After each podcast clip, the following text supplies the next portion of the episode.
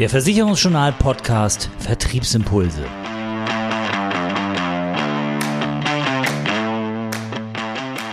Unser Thema an dieser Woche, es geht um Rechtsschutz, es geht um soziale Medien und es geht darum, wie das beides richtig gut zusammenpassen kann.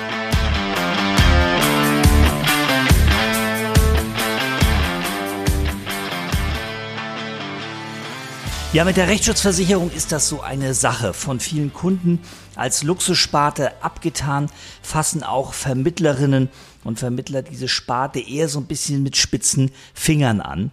Man fragt sich natürlich, warum eigentlich? Ist Wohngebäude wirklich die sexiere Versicherung? Fakt ist, Rechtsschutz kann auch Spaß machen, kann richtig viel Spaß machen. Das zumindest behauptet Doreen Gossert mit Nachdruck. Sie ist Bezirksdirektorin und Maklerbetreuerin bei der CAS Auxilia. Und sie ist völlig anders als die anderen. Zumindest behaupte ich das jetzt mal. Herzlich willkommen hier bei uns im Podcast, liebe Doreen. Schön, dass du mit dabei bist. Ja, hallo, lieber Oliver. Ähm, freut mich äh, zu diesem tollen Intro. Mal schauen, ob ich anders bin als andere. ja, zumindest gehst du das Thema Rechtsschutzversicherung völlig anders an. Wenn man dich bei Instagram sucht, dann findet man dich unter Dori Rechtsschutz. Da bist du ja sehr aktiv. Und man fragt sich natürlich, was macht eine Maklerbetreuerin denn dort bei Instagram? Was hat die denn da zu suchen? Ist das nicht eher ein Maklerthema für Kollegen, die dort ja nach Kunden fischen wollen? Was ist dein Ziel dort bei Instagram? Also das ähm, damalige Ziel war tatsächlich, dass ich festgestellt habe in meiner täglichen Betreuung, dass viele Fragen zum Thema Rechtsschutz ja oft identisch sind. Also zum Beispiel, wann ist denn der Versicherungsfall? Was gibt es denn für Ausschlüsse?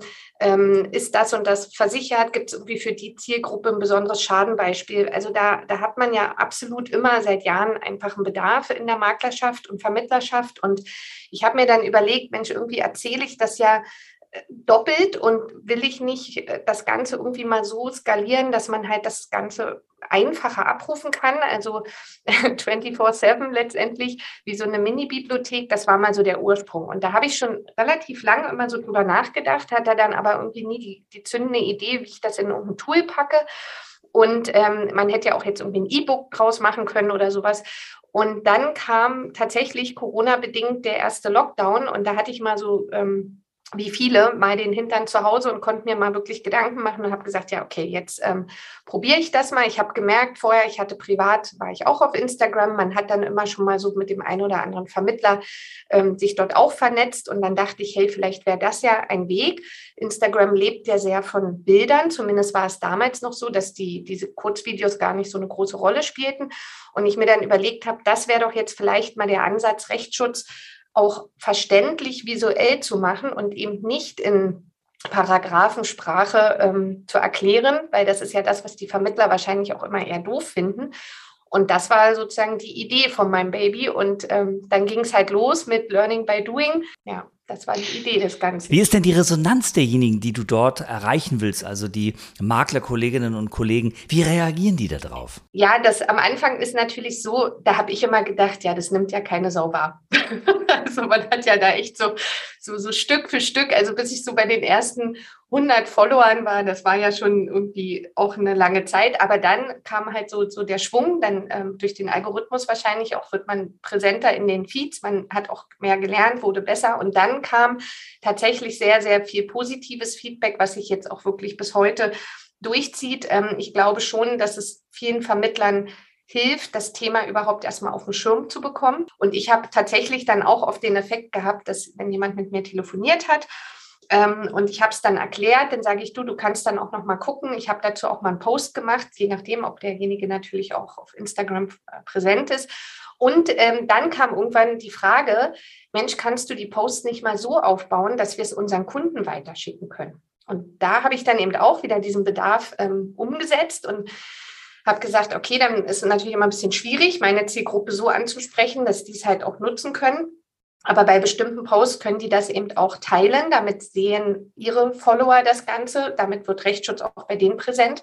Und die Hoffnung und natürlich auch in der Regel funktioniert es ja auch, dass man sagt, okay, dann denkt der ja ne, an Rechtsschutz und denkt dann eben auch an mich beziehungsweise die Auxilia, ähm, weil man einfach dadurch auch eine Nähe produziert und das ist eigentlich so schon, dass man sagt, ja, da gibt es eine gute Rückmeldung, auch teilweise die Marktteilnehmer insgesamt. Also ich habe selbst ähm, Kollegen aus der Mitbewerberebene, also ne, wir sind ja alle irgendwo auch sehr, sehr freundlich miteinander im, im Rechtsschutzbereich und da gibt es auch viele, die halt mich dafür loben, was ich da auf die Beine stelle. Also das ist dann natürlich nochmal richtig cool, wenn es der Markt Begleiter sozusagen auch mal äußert. Na, ich denke, das ist auch etwas, worauf du wirklich stolz sein kannst, denn das so durchzuziehen, diese Social-Media-Aktivitäten neben und mit dem normalen Job als Maklerbetreuerin, als Bezirksdirektorin, da muss ich sagen, Hut ab, tolle Leistung. Ähm, etwas ganz anderes, du erklärst ja beim Thema Rechtsschutz sehr viel zum Umfang des Rechtsschutzes, was ist versichert, was ist nicht versichert. Und wenn ich mir das so durchlese, dann frage ich mich manchmal, ist die Erwartungshaltung der Kunden eigentlich auch das Problem der Rechtsschutzversicherung? Erwarten dort viele Kunden und viele Vermittler eventuell auch das ganz große Rundumpaket für alle Lebenslagen, um dann doch festzustellen, am Ende ist es auch nur eine Versicherung mit Leistungseinschlüssen und Leistungsausschlüssen? Ja, also tatsächlich ist das so. Das ist, glaube ich, auch eine der großen Herausforderungen, weil du halt nicht für alles eine ganz feste Definition hast. In Rechtsschutz ist nur die Schwierigkeit, dass es wenig greifbar ist, weil es halt juristisch formuliert ist und weil ganz viele Dinge auch von ähm, Rechtsprechung und äh, Urteilen abhängen. Also bestes Beispiel war ja auch das Thema zum Aktiv- und Passivprozess, wo dann der BGH im Prinzip eine Änderung durch ein Urteil ausgelöst hat, was komplett auf alle Bedingungen wirkt. Und da hast du auf einmal eine völlig andere Rechtssituation. Und schon müssen wir als Rechtsschutzversicherer uns natürlich überlegen, wie schreiben wir künftig unsere Bedingungen. Und ich glaube, keiner stellt sich hin und sagt, hey, wir machen mal ein Produkt, wo die Kunden nur zahlen und wir dann nichts leisten müssen. Ähm, da spiegeln ja die Zahlen, die man ja auch vom GDV ähm, nachlesen kann, wie viele Millionen Euro äh, Schadenzahlung die Rechtsschutzversicherer jedes Jahr auszahlen. Ähm, das Problem ist eher, es muss halt für alle Seiten rentabel sein. Also auch der Versicherer möchte ja eine faire Chance auf Ertrag haben, weil sonst könnte man den Laden alle mal abschließen, egal welche Gesellschaft. Ähm, der Kunde möchte möglichst wenig Beitrag zahlen und der Makler möchte möglichst ein ähm, Produkt haben, was einfach gestrickt ist, auch nicht so viel kostet, weil damit hat er ja den wenigsten Beratungs- und somit auch Zeitaufwand. Und das Dreieck jetzt irgendwie zusammenzubringen, ist sehr, sehr schwierig. Ne? Also dadurch gibt es halt Ausschlüsse und ich sage mal, Rechtsschutz ist so ein bisschen wie so ein äh, guter Schweizer löchriger Käse. Damit das Ding insgesamt schmeckt, musst du halt Ausschlüsse drin haben, damit einfach das am Ende noch bezahlbar ist. Ja, mal weg vom Thema Rechtsschutz allgemein und mal hin zu dir ganz äh, privat und persönlich. Du bist bei der Cars Auxilia. Die naheliegende Frage ist natürlich, warum eigentlich? Ähm, du brennst ja für das Thema Rechtsschutz, aber du brennst auch für deinen Arbeitgeber. Das merkt man, wenn man mit dir spricht. Was hebt denn die Cars Auxilia für dich vom Markt ab? Was lässt dich denn so brennen für deinen Arbeitgeber und auch für dessen Produkte natürlich? Also ähm, natürlich nicht nur, weil sie mir mein monatliches Gehalt bezahlen. Ich glaube, da hätte man wahrscheinlich im Markt durchaus überall äh, Chancen. Gutes Personal wird ja überall gesucht. Es ist tatsächlich, ich bin schon Überzeugungstäter, weil du musst auch, da bin ich ganz fest überzeugt, du musst halt auch immer für einen Laden arbeiten, wo du weißt, ähm, das passt zu mir, zu dem, was, was ich da zu tun habe. Ähm, zu den Produkten. Und ich bin ja jetzt genau fünf Jahre bei der Auxilia und als ich damals ähm, äh, im Gespräch war und, und man sich dann unterhalten hat, da wurde ich halt auch gefragt, naja, warum, warum würden Sie denn auch bei uns anfangen oder können Sie sich das vorstellen und warum? Und da habe ich damals gesagt, ich nehme die Auxilia so als kleinen, feinen ähm, aber auch innovativen Versicherer draußen war. Und ich mag diese kleinen Häuser, weil man dort tatsächlich auch als Mitarbeiter was bewegen kann. Und das ist auch meine Wahrnehmung jetzt. Ne? Es geht natürlich nicht immer alles gleich. Und nur weil ich eine tolle Idee habe, wird das jetzt nicht sofort gemacht. Es gibt ja auch ganz viele andere fachkompetente Kollegen, die, die vielleicht auch nochmal das von der anderen Seite beleuchten. Aber man hat halt nicht die Situation, dass man nur irgendwie eine, eine Personalnummer ist, sondern man kennt das ganze Haus, ja. Also ich kenne aus allen Abteilungen irgendwie ganz, ganz viele Kollegen und das macht es halt irgendwie schön, dass man da was bewirkt, was sei es bei den Produkten, sei es beim Marketing, sei es aber auch in Prozessen. Wir haben zum Beispiel letztes Jahr so ein Meldebogen-Thema ähm, gehabt, wo wir den, den Meldebogen, der ja bisher irgendwie immer oldschool in Papier und auch irgendwie nicht so wirklich inhaltlich so top war, der war halt jahrelang so, wie er war. Und dann war ich in diesem Projekt mit drin und habe das natürlich auch versucht, aus der Maklerbrille ähm, dort sehr zu beeinflussen in Form, wir müssen es digital machen, wir müssen es dem Makler auch zur Verfügung stellen, dass der es auch ausfüllen kann.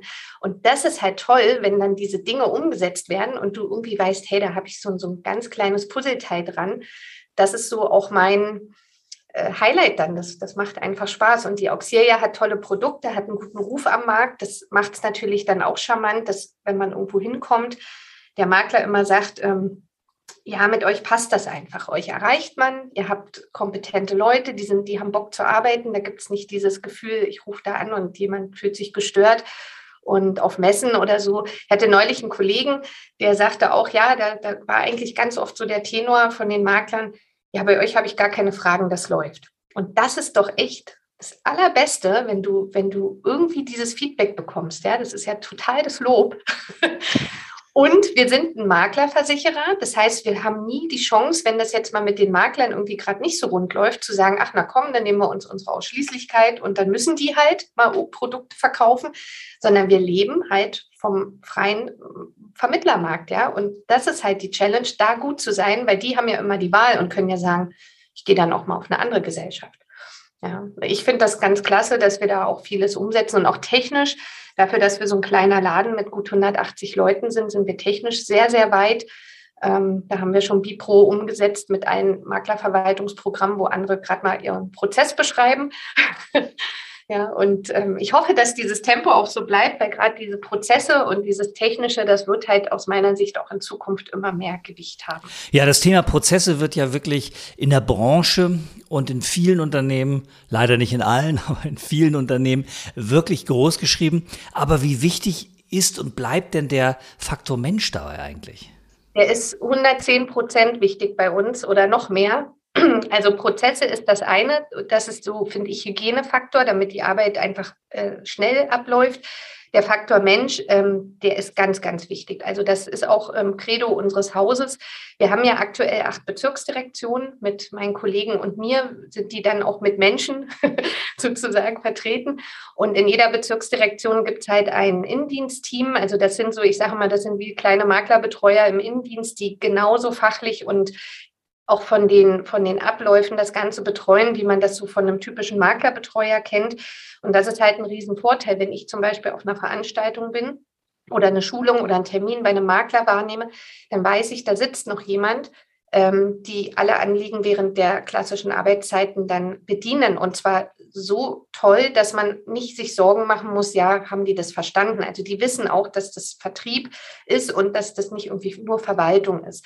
Und aber selbst beim Vertrieb hört es ja nicht auf, sondern auch diese Kommunikation mit unserem Haus insgesamt. Also wir haben zum Beispiel extrem coole Schadensachbearbeiter. Ähm, ich sage mal, der Rechtsservice ist bei uns eigentlich eine total tolle Truppe.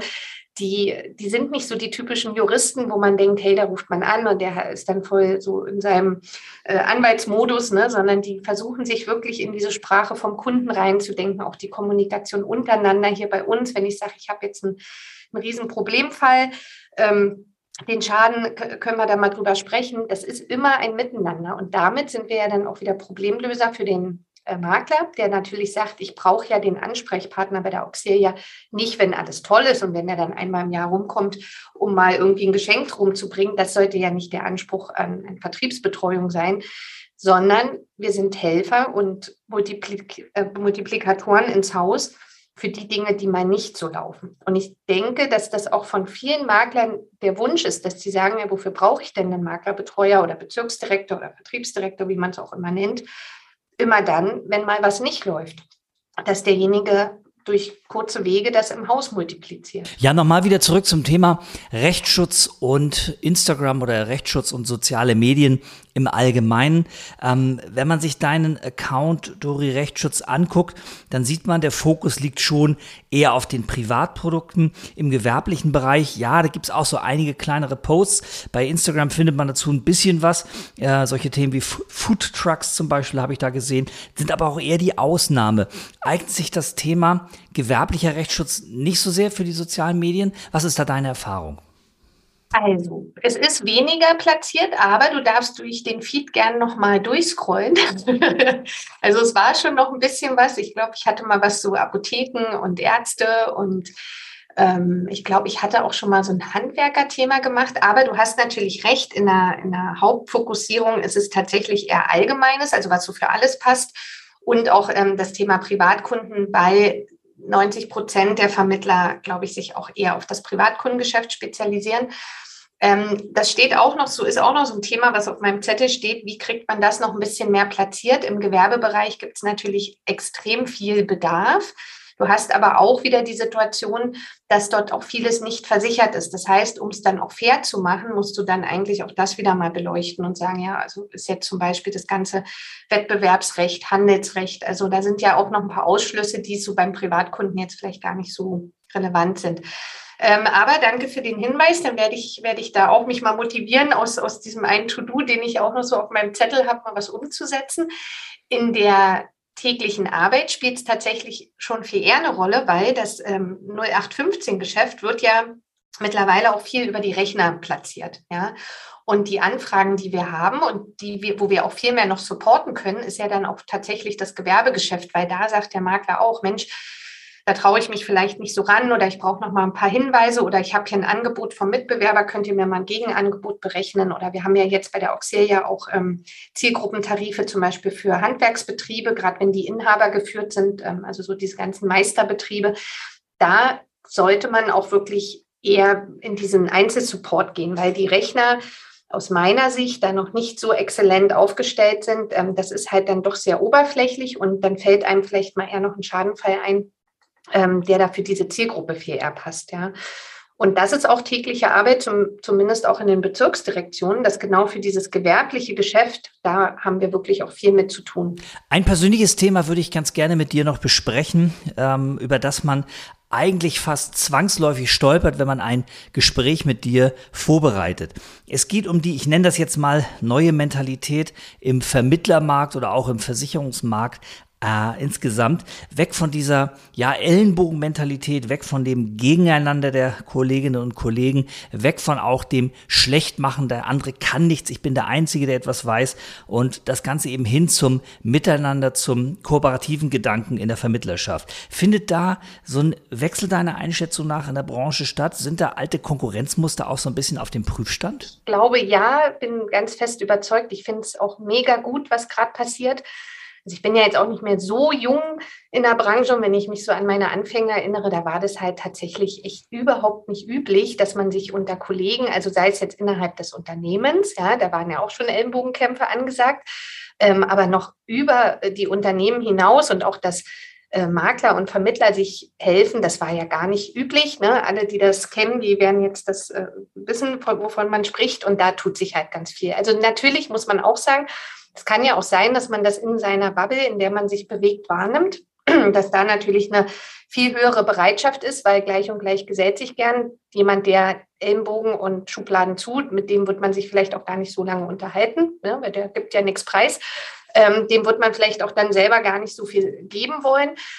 Aber wenn du dich mit den richtigen Leuten bewegst und ähm, gibt es ja immer diesen Spruch, ne, zeig mir die fünf wichtigsten Menschen in deinem Leben, dann sage ich dir, wie du bist und wie du wirst. Und genau das ist ja die Idee. Und wenn du, wenn du dich mit den Leuten, die dich weiterbringen wollen, die dich supporten, unabhängig von ihren eigenen Interessen, dann schlägt das auf die ja auch wieder zurück. Und genau so lebe ich das auch, indem man ganz viel unterstützt, ohne irgendwie erstmal auszurechnen, ja, wie viele Neuanträge kommen denn da? Also so würde ich niemals rangehen.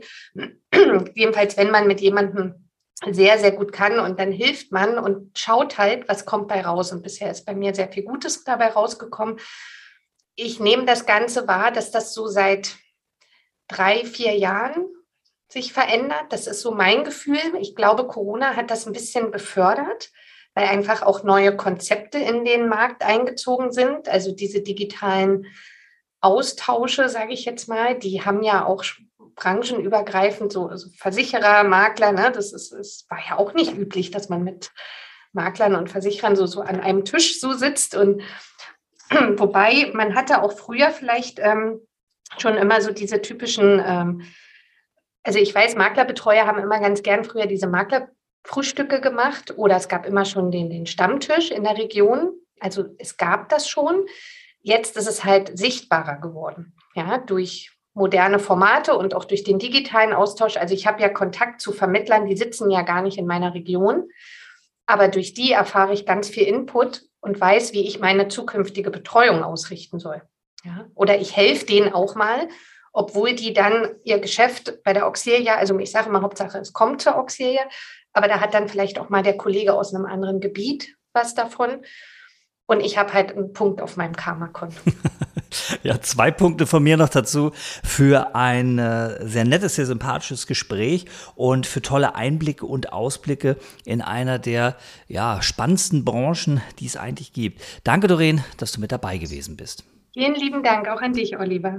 Eine Rechtsschutzversicherung, die man mal mit ganz neuen Ideen präsentiert für die Vermittlerinnen und Vermittler, aber auch für die Endkunden.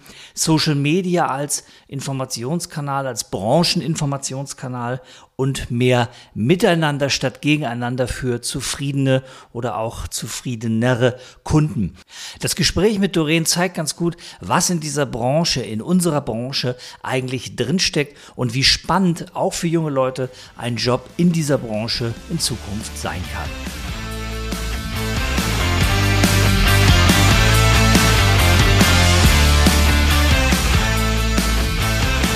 Das war die aktuelle Ausgabe vom Versicherungsjournal Podcast Vertriebsimpulse.